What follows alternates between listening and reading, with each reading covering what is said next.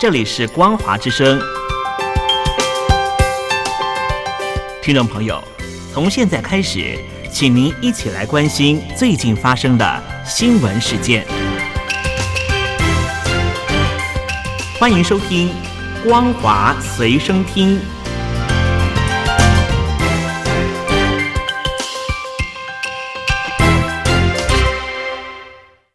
欢迎收听今天的《光华随身听》，我是兰玲，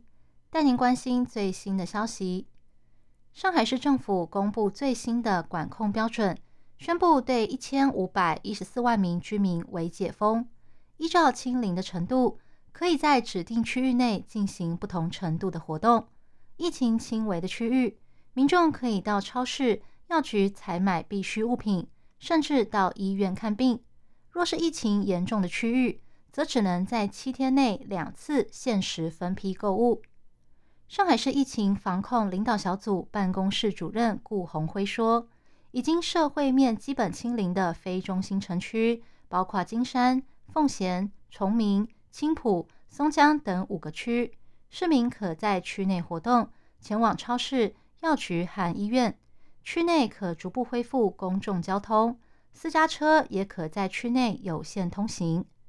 其次是社会面基本清零的中心城区，例如普陀区，市民可以在街镇内活动，前往指定的超市和药局。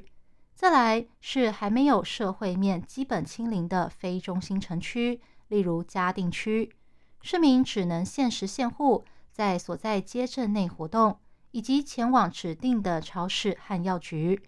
还没有社会面基本清零的中心城区，包括黄埔、静安、徐汇、长宁、虹口、杨浦等六个中心城区，以及中心城区扩展区的宝山、闵行，居民可以在小区内活动，每户指定一个人。七天两次限时分批前往超市和药局，浦东新区则根据辖区的实际情况实施分区分级差异化防控。上海封城严重打击港口货运物流，不少冷冻冷藏肉品被迫滞留在港口，无法运到其他城市，影响中国国内外肉品供应链。专家担心，物流问题会增加供应成本。最终导致全国食品通货膨胀。媒体报道，中国是全球最大的肉类进口国，二零二一年进口九百万公吨。上海则是中国最大的肉类进口城市。通常，肉类进口商会以上海作为第一个进口地点，再将货物分别运往不同城市。但自从上海封城后，要将冷冻冷藏肉品从上海运往其他城市变得非常困难。丹麦肉品大厂丹麦皇冠在上海浦东的高层表示，货物运到上海港口后，在转运出去的流程出现问题，因为上海市实施严密的监测、长时间的隔离以及清关，让很多货车司机不愿意到上海。加上冷藏货车必须有特别牌照。也导致到上海运货的冷藏货车数量减少。上海港口的物流问题也影响到中国其他城市的肉类供应。有北京肉类进口商透露，正常情况下每个月会从上海取得价值三亿元的货品，但从四月一号开始，一片肉都没有拿到。还有两吨冷冻牛肉，一个月前就抵达上海港口，至今仍滞留在那里。如果七十天后仍无法运出港口，大部分的客人就不会要了。即使进口商能将商品从上海运到其他城市，要真正送到市场也不容易，因为其他城市也会要求货品多滞留几天，以便进行检测，导致供应成本增加。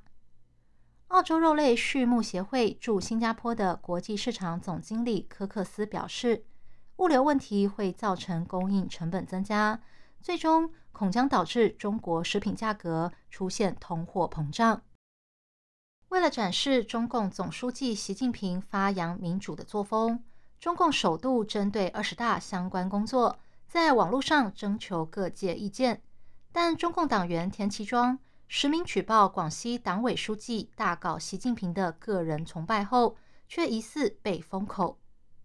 根据习近平的指示，为了体现党坚持以人民为中心的理念，决定针对中共二十大相关工作，在网络上征求意见。这是中共第一次透过网络就党务工作向国内征求意见。不过，河北省保定的中共党员田其庄写信给中纪委书记赵乐际，实名举报广西党委书记刘宁，说他公然违反中国共产党章程，大搞对习近平的个人崇拜。他说，广西自治区党委敢发公报，大搞个人崇拜，是对中国几十年来坚持依法治国基本方针的否定。也证明了当下个人崇拜已经泛滥到十分危险的程度，这是比贪污腐败严重一万倍的政治腐败。原本田其庄要求赵乐际迅速查处并公开结果，但外国媒体询问田其庄举报进度时，他却低调表示民众响应较多，官方尚无进度，还说现在人家不让我接受境外媒体采访，疑似被禁言。不敢多谈。旅居美国的政论家陈破空说：“透过网络向全民征求意见，只是习家军的花招，目的有两个：一是向反习派展示习近平执政十年深得民心；另一个是在搜集意见的过程中，摸清各界对习近平的评价。”陈破空指出，对习近平的个人崇拜似乎已经开始在中国各省市发酵。但挺习派和反习派的斗争已经近乎白热化，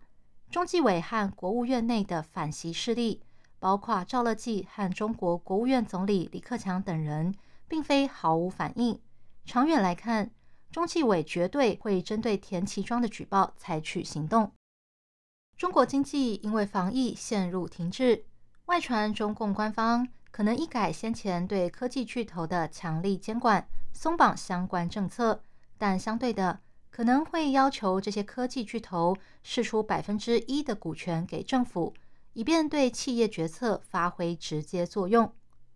媒体报道，中国互联网最高监管机构本周将与科技巨头举行会谈，讨论松绑监管行动相关事宜，可能会承诺不再提出整改要求，或者突然开出罚单。并暂缓实施对年轻人玩线上游戏的时间限制。不过，一名知情人士透露，中国政府也在考虑要求更多科技巨头向政府释出百分之一的股权，以便在企业决策中发挥直接作用。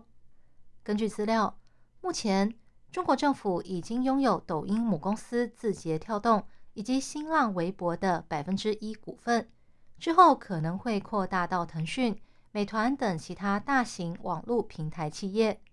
知情人士认为，中国政府持有科技巨头的少量股权，可以更多的参与科技业的营运，并确保这些业者与官方政策保持一致。企业方通常也不会反对政府入股，因为这有助于他们应应不确定的政策风险。以上新闻由兰陵为您编辑播报，感谢您收听今天的光华随身听，我们下次见。